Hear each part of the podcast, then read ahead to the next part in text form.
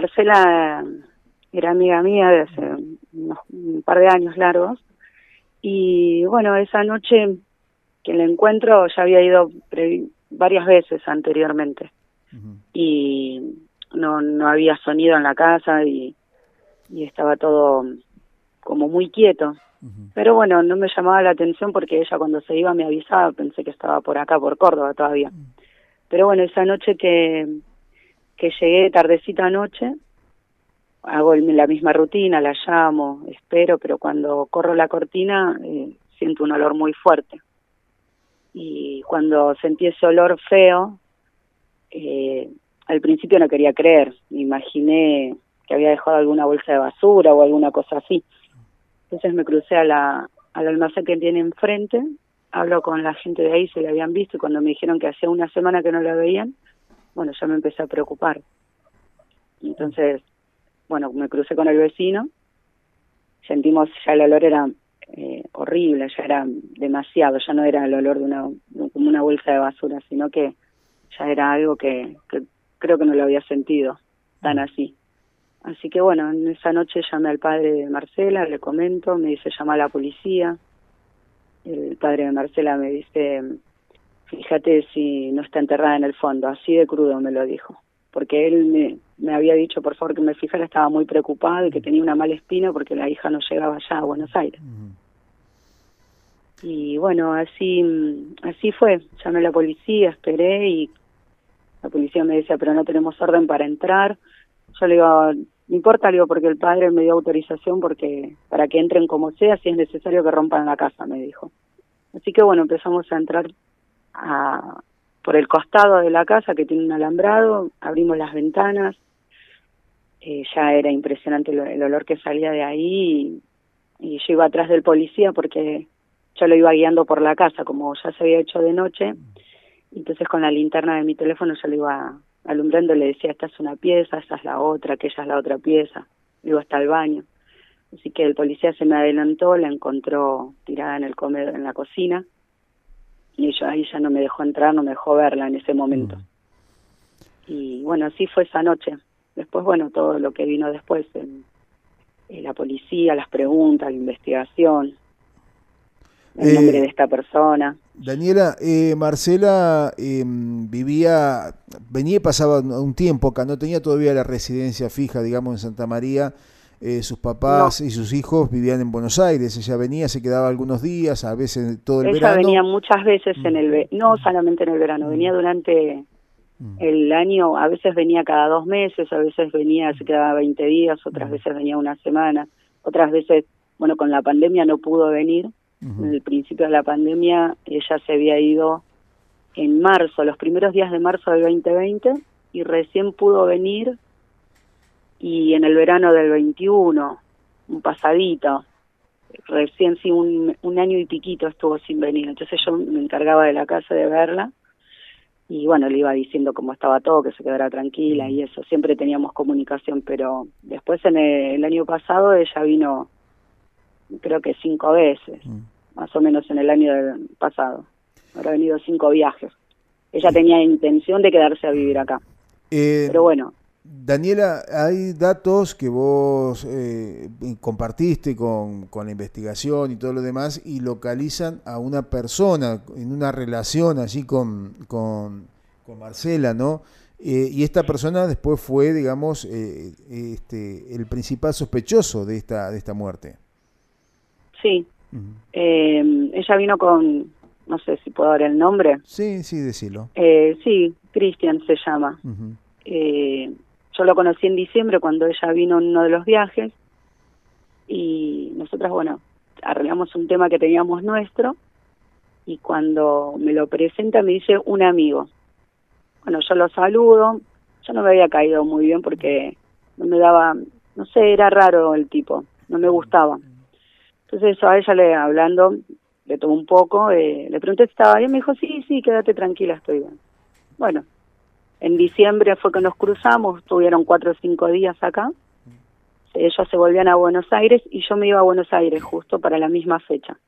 Después no tuve comunicación, como un mes después hablé con ella y me dice, Dani, va a ir Cristian primero para febrero, Yo voy dos, tres días después, me dice después del cumpleaños de Mili, que es la hija más chica. Estuvimos hablando como una hora por teléfono ese día. Y cuando me enteré que había venido, me fui hasta la casa. Y ya ahí era la segunda vez que veía a este Cristian y él directamente no me había saludado. Le gritó a ella, le dijo, Marcela, tu amiga, seguía los gritos. Entonces yo cuando entro, lo miro y la miro a ella y le digo, ¿qué le pasa a este payaso? Así le había dicho. Marcela me decía, bueno, no, deja venir, vamos a hablar. Y bueno, estuve un rato con ella, hablamos. Y me dijo que ella era un amigo, ella nunca lo presentó como otra cosa, ni como pareja, ni como novio. Pero bueno, me contaba situaciones que había hubo en ese momento que le habían llamado la atención a ella, le habían agarrado como un poco de miedo, que le había gritado un par de veces, o en, en alguna comida había hecho un, algún algún comentario de algún tema y, y como que el tipo golpeó la mesa y ella como que se asustó, pero no era una persona mm. fácil de asustarse, Marcela. No le tenía miedo a, en realidad a muchas cosas. Entonces, ahí me llamó un poco la atención, para que ella le tuviera miedo a él es porque algo más pasaba. Yo le decía que lo dejara, que no me gustaba, mm. y, y ella me decía que sí, que estaba cansada, que estaba aburrida, que ya lo iba a dejar, pero que era un amigo. Mm. Y como había venido con él, era como, yo creo que tenía como un compromiso de, porque vino con él. Eh, ¿A qué se dedicaba Cristian? ¿O qué se dedica? Hasta donde yo sabía, venta ambulante así de saumerios y mm. aros. Ah, bien. En la zona de capital de Buenos Aires. Eh, a ver, el 12, el, ese fin de semana del 12, 13 de, de marzo, eh, teóricamente Marcela iba a viajar a Buenos Aires. Em, el lunes 14 eh, fue la última vez que lo vieron a este hombre saliendo de la casa, ¿verdad? Este, con, valijas y eso. Sí, mm. el día 12, que fue el sábado, a ella la vieron por última vez sentada en la puerta de la casa, tipo tardecita, por lo que me decían las vecinas. Eh, que después de, de esa tarde ella se había cruzado a comprar, se metió adentro y no la vieron nunca más eh, esa misma noche, tipo 11, me cuenta la vecina de enfrente de la casa, que escuchó que bajaron las cortinas con eh, esas cortinas de, plástico, mm. esas persianas, que la habían bajado con, con mucho, como con mucha furia, una cosa así, porque fue tal el golpe que la vecina salió a ver qué pasaba. Y la casa quedó en silencio. Y a ella no se la vio más salir. El único que salió fue él el día domingo a la tarde, noche, que salió a comprar en un estado bastante ebrio, que me contaba la, la, vecina, que lloraba y decía que él no le iba a cambiar a ella, que no la podía cambiar. Y lloraba y compraba, no sé si había comprado vino, cerveza o algo así, me había contado. Pero a ella no se la vio más desde el sábado a la tardecita. Y el lunes a la mañana, alrededor de las 8 a las 9 de la mañana, esta vecina del almacén justo lo ve que él se va, que cierra la puerta con llave como si nada y que se va con el bolso de mi amiga, las cajas que él tenía, eh, eh, vendía los saumerios y se fue, tranquilo, como si nada. Pasó toda la semana, cuando el padre de Marce me dice, fíjate que no llegó, ella tenía que viajar el lunes 14 de la noche y había avisado a los hijos y a la casa de Buenos Aires que llegaba el martes, porque ella cada vez que se iba siempre avisaba. Siempre me avisaba a mí, nos fijábamos la casa, se, le decía a la almacenera que se fijara también la casa y avisaba a Buenos Aires que llegaba a tal hora, tal día. Bueno, no pasó nada de eso, hasta que yo la encuentro una semana después, el día 20. Claro. Ese es el momento, digamos, donde vos encontrás, vale, vale decir que hay desde el sábado hasta esa noche que vos encontrás el cuerpo, nunca se la vio eh, a ella salir, salir, de la casa ni moverse, nada. Nada, nada porque yo la yo fui el día jueves de esa semana, o sea, el 16, 17 creo que era, eh, porque el padre me dice, mira, estoy preocupado, por favor, ¿te puedes fijar? Sí, le digo, ya, yo justo estaba en casa y así como estaba salí, nos separa pocas cuadras y me fui. Y le dije, quédate tranquilo, le debo andar por acá, porque me llamaba la atención que no había cerrado la casa del todo. Si bien estaba cerrada con llave, pero había unos vidrios que no estaban puestos, que ya los tenía que poner. Entonces no, le digo, debe estar por acá. Mm. Fui viernes, pasó lo mismo. Sábado de ese fin de semana no fui, el domingo cuando fui fue de todo esto. Cuando le pregunto a la, a la vecina del almacén si la había visto, y me dijo, no, lo vimos a él irse, pero ella me llama la atención porque seguro que se fue, pero raro que no nos avisó. Y ahí, bueno, empezó todo esto que, que te había contado anteriormente. Bien, y esto llevó a un cambio, ¿no? En esa carátula que había sido el principio la muerte de teología dudosa, porque vos también me habías comentado que ella no tenía, no padecía ninguna enfermedad, no estaba tomando medicación, nada, o sea, que, haga presumir otro problema. Eh, no, no. Y también viste vos allí en el momento que pudiste asomarte por la ventana eh, alguna situación con la mesa que estaba corrida del lugar, ¿no? Allí en el comedor, en el lugar donde apareció el cuerpo. Sí, porque Marcela era aparte eh, ella venía acá, se relajaba muchísimo, pero era eh, con su casa era bastante que ordenada en, ciertas cosas, tenía como una rutina, y la mesa tenía que estar en el lugar que ella la dejaba, las cortinas las tenía que dejar como ella las dejaba, tenía un, como unas mañas en ese sentido. Que nosotras siempre nos reíamos porque le decía, Marcela, déjate de joder, le decía yo. Y ella se reía, no, no, no, déjame la mesa acá. Entonces cuando yo encuentro, lo que me llama la atención era que la mesa estaba corrida del lugar casi pegada a la cocina. Claro. Pero en su momento, cuando fui anteriormente, no le había dado mucha importancia, igual me había llamado la atención. Igual que los vidrios, porque si ella se hubiera ido, jamás dejaba nada sucio y jamás dejaba algo abierto. Entonces, para mí era que estaba todavía acá. Sí, evidentemente estaba ella acá. Mm. Pero ella tenía mm, todo como una rutina. Entonces a mí me había llamado la atención de eso. Pero en ese momento no le di mucha importancia.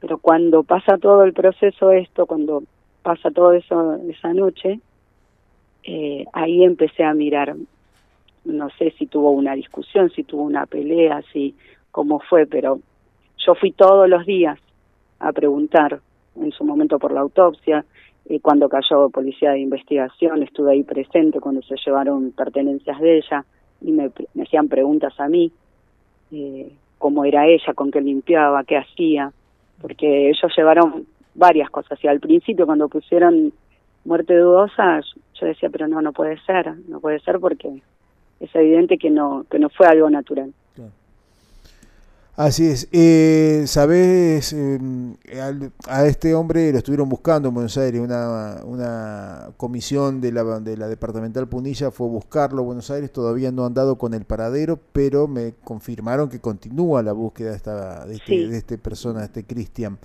¿Tenés alguna otra información vos con respecto a eso? No, lo único que sé que estaban en la búsqueda de él, que tenía un pedido de captura y que estaban cerca, me dijo. Hemos dado con unos amigos donde él tuvo el domicilio anterior antes de venir acá con mi amiga. Él estuvo viviendo en la casa de un amigo de él, que también se dedica a la venta ambulante, y una amiga Marcela, de allá de Buenos Aires, se lo cruzó, y esta persona, eh, nosotros creemos que él tuvo contacto con él, porque se acercó a esta, a, esta amiga y como que le dijo, hola, ¿cómo andás? ¿Qué sabes? Algo así como muy, muy así, muy llamativo. Y ella le dijo, dame un segundo, que voy hasta el baño y vuelvo. Porque él estaba justo haciendo una venta en la puerta de un McDonald's. Mm. Y le dijo, dame un segundo. Cuando ella sale del baño, el tipo se había ido. Mm. Nosotros dimos aviso a la policía enseguida. Ella me llamó a mí, me dijo, mira, lo vi a esta persona, me mandó una foto, me dice, avisa. Así que enseguida yo di con la policía, les avisé y eh, a él ya no lo encontraron, pero ese era un, eh, un amigo íntimo de él, mm. que yo creo que él sabe dónde está o tiene algún o, tuvo algún contacto en este tiempo. Pero eh, hubo otra persona amiga de, de Cristian que fue con el que hablaron. Mm. No sé si lo demoraron, si hicieron preguntas en la calle, no sé cómo fue porque eso no me dieron a mi detalle. Mm. Pero sé que hablaron con uno de los amigos. Y lo único que me dijo la policía fue eso, que estaban cerca que estaban dando con algunas pistas, pero hasta ahora no. Mm. No, pasa que pasó mucho tiempo en pedir la captura. Hace 15 días creo que pidieron la captura. Mm. No desde el principio. Está bien que había que esperar las pruebas, las pericias y demás, pero mm. uno entrando a la casa se da cuenta que no fue algo algo natural. Entonces ahí es donde, para mí... Eh, no, te iba a decir, da la sensación de que hubo alguna pelea, algo pasó ahí, ¿no es cierto? Algo pasó, Mm. sí, yo creo que sí, porque cuando dijeron que fue por una muerte natural, un paro cardiorrespiratorio, es obvio que sí, Mm, se detuvo el corazón, pero ¿debido a qué? ¿A causa de qué? Claro. Porque ella, si tuvo un paro por una muerte natural, no se va a tapar con su ropa ni va a estar en el piso boca abajo y tapada con una frazada como estaba. Claro. Entonces, hay detalles que a mí me parece que ahí es donde la fiscalía o la jueza arrancó mal con esto. Yo creo que tendría que haber de- desde el día uno haber pedido el pedido de captura de él. Claro. Después ver si era inocente o no. Eh, ¿vos, bueno. vos tenés contacto con el papá? Sí, Mm, eh, ¿Y cómo, sí, cómo con está toda la familia, con sus hijos y hablo cada cada día por medio por lo menos. Eh, y él, después de, de haberse ido de acá, mm, estuvimos unos días sin hablarnos y cuando volvimos a hablar, que le pregunté cómo estaba, pues yo tampoco quería ser pesada con Claro. la situación y estaba bastante mal, Mm. porque la amaba, su hija era un... siempre estaba pendiente de ella, siempre, con la edad de Marce, siendo abuela, siendo madre y todo, él siempre estaba pendiente de ella. Y, ella siempre hablaba re bien de mm. de sus hijos. Y bueno, hablé ayer justo con una de las chicas, fui hasta la casa, eh, traje ropa de ella, eh, le lavé ropa a mi amiga, se las voy a llevar a, Mm. a sus hijos que me pidieron y siempre está ese contacto, todo el tiempo. Bien, hay el momento de contención, ¿no? Y, y- y esa contención también tiene que estar este, acompañada por el accionar tanto de la policía como de la fiscalía en este caso para dar eh, con este hombre, ¿no? Y tratar de dilucidar qué fue lo que pasó este, allí en esa vivienda. Sí, yo creo que vamos a descansar todos cuando él esté donde tenga que estar, porque por ahora es, es una incertidumbre, una angustia y una mezcla de sentimientos y yo hablo, ya te digo, con los hijos de ella y hay días que están bien y otros días están no muy bien eh, y es algo que hablábamos con una de las hijas y le decías, a mí se me hace que tu mamá está allá, le digo, en Buenos Aires y en cualquier momento va a venir. Claro. Y ella me decía, y yo creo que mamá está allá en Córdoba y que en cualquier momento va a caer. Y estamos como bajando de a poco. Si bien tuve, yo por lo menos hablo de mi parte, tuve un momento de, de, de llorarla, porque en el, al principio no, nada, estaba todavía como desconcertada de todo esto, que todavía no lo podía entender. Y después cuando entendí que ella ya no estaba, ahí es donde eh, fue difícil. Es difícil, todavía es difícil. Así es. Eh, em, Daniela, sabes que eh, esta, esta investigación está caratulada como homicidio doblemente calificado por el vínculo y por violencia de género y también hurto. ¿Vos sabés eh, qué es lo que se lo que ha faltado allí en la vivienda? Sí, eh, a ella, él le llevó eh, el documento, la tarjeta de cobro que ella tenía de, de un- del Banco de Banco Nación, me parece que era de allá de, no, Banco Ciudad, de allá de la de Capital. Eh, le faltó, ella siempre andaba o con un morral o con una mochila. Mm, Ella no andaba con valijas ni nada.